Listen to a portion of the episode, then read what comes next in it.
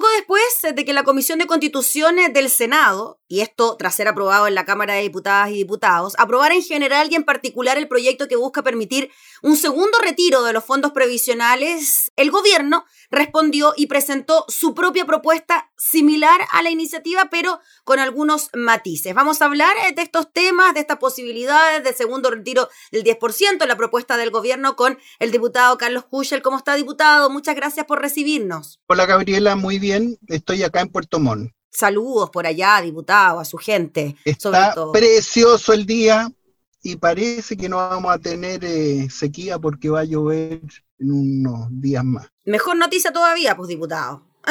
Mejor noticia todavía.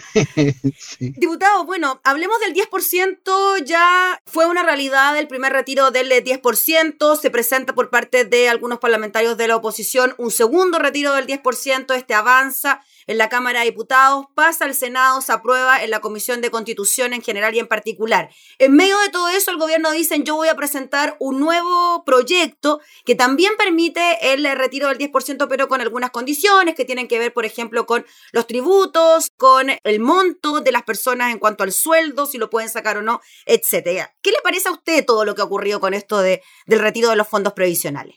Bueno, yo he sido contrario a los retiros de los fondos previsionales, en tanto en la primera por única vez y la segunda por única vez eh, en estos casos.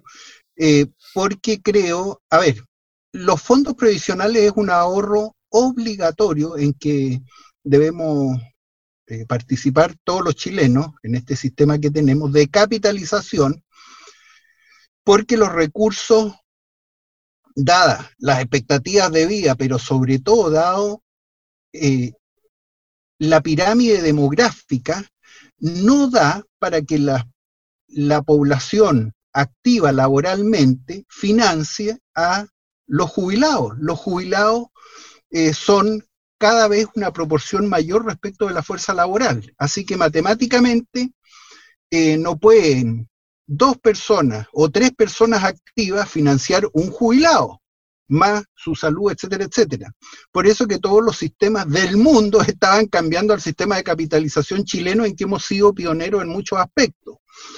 Eh, pero aquí hay gente que se la tiene jurada a las AFP eh, y hemos caído en un esquema de retroceso donde sabemos que nuestros fondos están bien resguardados en inversiones nacionales e internacionales, eh, pero eh, no vamos a tener con qué responder a las jubilaciones y no se ha considerado suficientemente el costo fiscal de esto ya, más de 40% de personas que van a quedar sin fondos previsionales.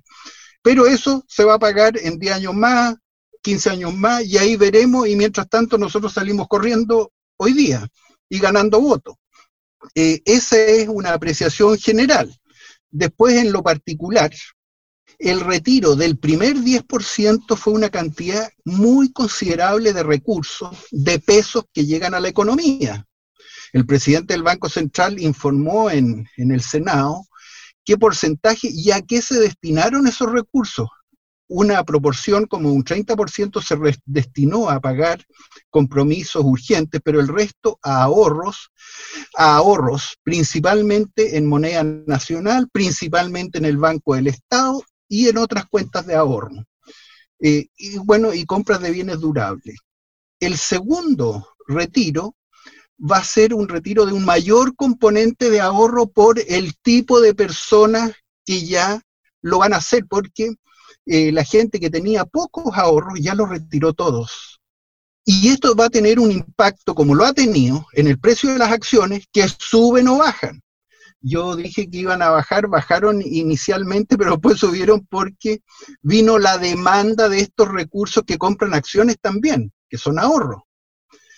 Eh, y tiene un impacto inflacionario, porque una enorme cantidad de dinero que llega eh, en un plazo determinado eh, sin que haya como contraprestación un aumento en la producción. Ahora se ha dicho, por ejemplo, en el caso de algunas cosas que se compraron, que ya se van a acabar los stocks y no han sido repuestos los stocks. Entonces, si hay menos de algo, por ejemplo, plasma, no sé, eh, menos plasma, no se han repuesto los precios, los plasmas van a subir porque va a haber un poco más de gente comprando plasma, pero ya no hay tanto plasma porque no se han importado los plasmas, esos vienen del, exterior, ¿te fijas?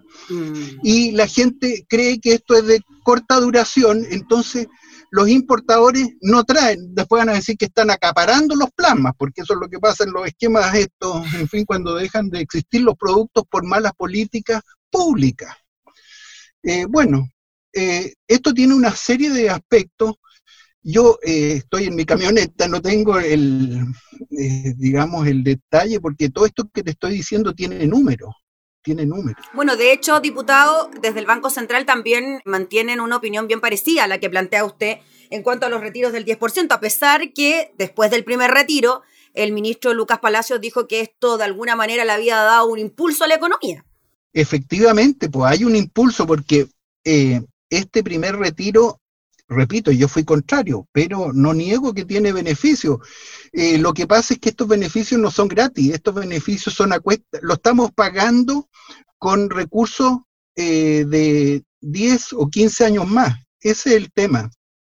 Eh, pero sí, que fue beneficioso. Sí, diputado Kuchel, y el tema de que, pues bien, surge este segundo retiro, el gobierno no está de acuerdo con esta posibilidad, pero de alguna manera también cambia un poco de posición a la hora de ingresar este proyecto que también permite un retiro. Claro, porque estamos ante una situación inevitable, pues el gobierno ve que está en una situación inevitable y quiere que el, daño sea menor. Pero eh, porque ya estamos en, un, en una ruta eh, equivocada pero quiere que las dificultades sean menores. Eso es lo que está haciendo el gobierno, que los daños, que el incendio no se queme toda la casa, que se queme una puerta o no sé, una silla, no sé qué querrá. Yo creo que se va a quemar, se van a salvar unas dos sillas y unas dos puertas, pero la casa se está quemando, la casa del sistema previsional. Oiga, diputado, ¿y usted estaría de acuerdo con, por ejemplo, apoyar este proyecto del Ejecutivo en vez de el que presentaron los parlamentarios? Sí, sí, porque Claro, porque yo soy contrario al retiro. El retiro ya es un hecho. Entonces, que sea menos dañino, desde mi perspectiva con los antecedentes que yo manejo, ¿te fijas? Bueno, diputado, contemos un poquito cuáles son esas diferencias para que nos entiendan quienes nos están viendo y escuchando en relación al primero y el, el segundo retiro. La reforma constitucional presentada por los parlamentarios busca sacar hasta un 10% de los fondos de pensiones poniendo como mínimo 35 UF, un millón, máximo 150, es decir, 4 millones 3. El gobierno fijó un retiro mínimo de 35 UF, un millón, y un máximo de 100 UF, es decir, 2 millones y medio. Otra de las diferencias tiene que ver con que el de los parlamentarios propone un retiro universal y la norma del Ejecutivo pone límites quienes a la fecha de solicitarlo tengan cotizaciones provisionales declaradas en el mes anterior y cuyas remuneraciones sean iguales o superiores a 2.800.000 pesos y excluye a congresistas y a los altos cargos públicos, entre algunas diferencias que podemos mencionar entre los dos proyectos. Claro, eh, trata de que eh, llegue menos dinero a, la economía, que esto tenga un impacto menor. Eso, mm. toda esta, toda esta cortapisa son para que en vez de 100 eh, lleguen 80, 70, no lo sé. No tengo los números porque estoy hablando desde mi camioneta, Gabriela. Sí, no, y lo otro, diputado, para que tengamos claro, es que el proyecto de los parlamentarios propone en un reintegro de los montos retirados opcional y el gobierno establece un reintegro obligatorio que deberá realizarse a través de una cotización adicional que deberá determinar la superintendencia de pensiones. O sea, en ese caso también existe esta posibilidad de devolver los montos que fueron retirados. Claro, porque en el largo plazo tenemos que, si no, eh, pagarlos con fondos de todos los chilenos. Ayer estuvimos discutiendo el presupuesto y todo, en todas las partidas hay diputados que dicen que hay que aumentar los recursos, que hay que aumentar el gasto en lo más mínimo, en fin, en todo. Uno dice, ni con tres veces el presupuesto que tenemos va a ser posible. Y se habla como si Chile fuera rico. Chile hace ya, llevamos siete años, desde mediados del 2013, que el crecimiento económico se estancó prácticamente. Eh, casi no tenemos un crecimiento per cápita considerable, hemos perdido ahora último eh, puestos de trabajo y estamos hablando como si la economía creciera al 5%, la economía está en contracción. Eh, y el estímulo fiscal no es gratis, el estímulo fiscal hay que pagarlo. Se ha hecho un enorme esfuerzos de estímulo fiscal con endeudamiento, con reasignación, etcétera, etcétera. Pero eh, yo veo que se habla del gasto y no se considera eh, los ingresos. Y los ingresos más saludables y potentes que los hemos tenido es los que provienen de la mayor recaudación a raíz del crecimiento económico, no de la mayor recaudación en contexto de estancamiento económico o de retroceso económico. Entonces, eh, va a llegar un momento en que el crecimiento se va a tener que poner de moda, porque ahora está como de moda subir los impuestos en un país estancado, eso no es posible. Nos vamos a estancar o vamos a retroceder mm. más. Y lo otro es que los impuestos tan altos provocan informalidad económica. Nos vamos a llenar de comercio ambulante, todos van a querer trabajar en la calle, nadie va a querer pagar eh, sus patentes municipales. Bueno, eh, esos son los balances que hay que cuidar, pues, siempre. Diputado Carlos Kuchel, y aquí el argumento que se da también por parte de quienes presentaron el proyecto de segundo retiro del 10%, es que las ayudas por parte del gobierno en tiempos de pandemia ya comienzan a parar. Eh, ya no hay más IFE, tampoco bonos, y que de alguna manera se tiene que paliar esta falta de ayuda. Sí, eso, eso es, eh, yo creo que tienen razón en un 20%, pero en este mismo informe del Banco Central se ven las transferencias. Mm de dónde han salido y a dónde han llegado y a qué grupos sociales eh, le han llegado.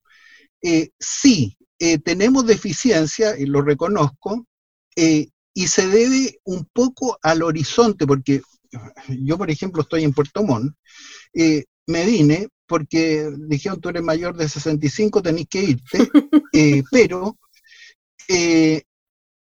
yo pensé primero, bueno, esto será por dos semanas, después pensé, será por tres meses, llevo ocho meses.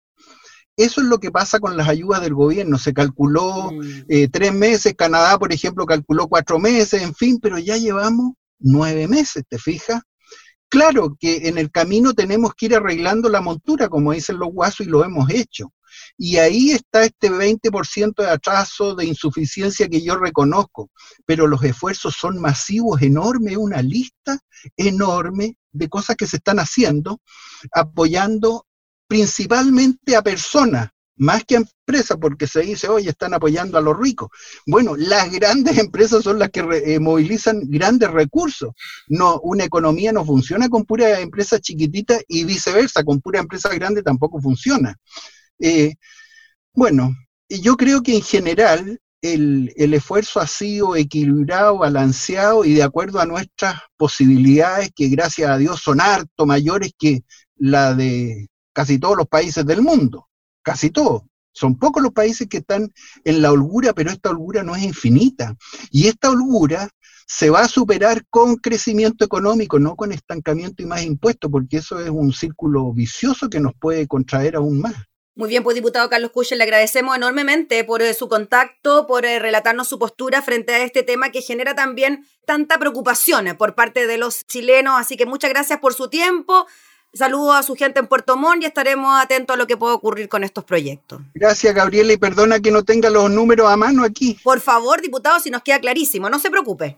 Ya, gracias, Gabriela. que esté muy bien, que tenga buen día. Chau. Era el diputado Carlos Kuschel desde Puerto Montt, hablando entonces sobre la posibilidad de un segundo retiro del 10% y también esta otra alternativa que propone el gobierno.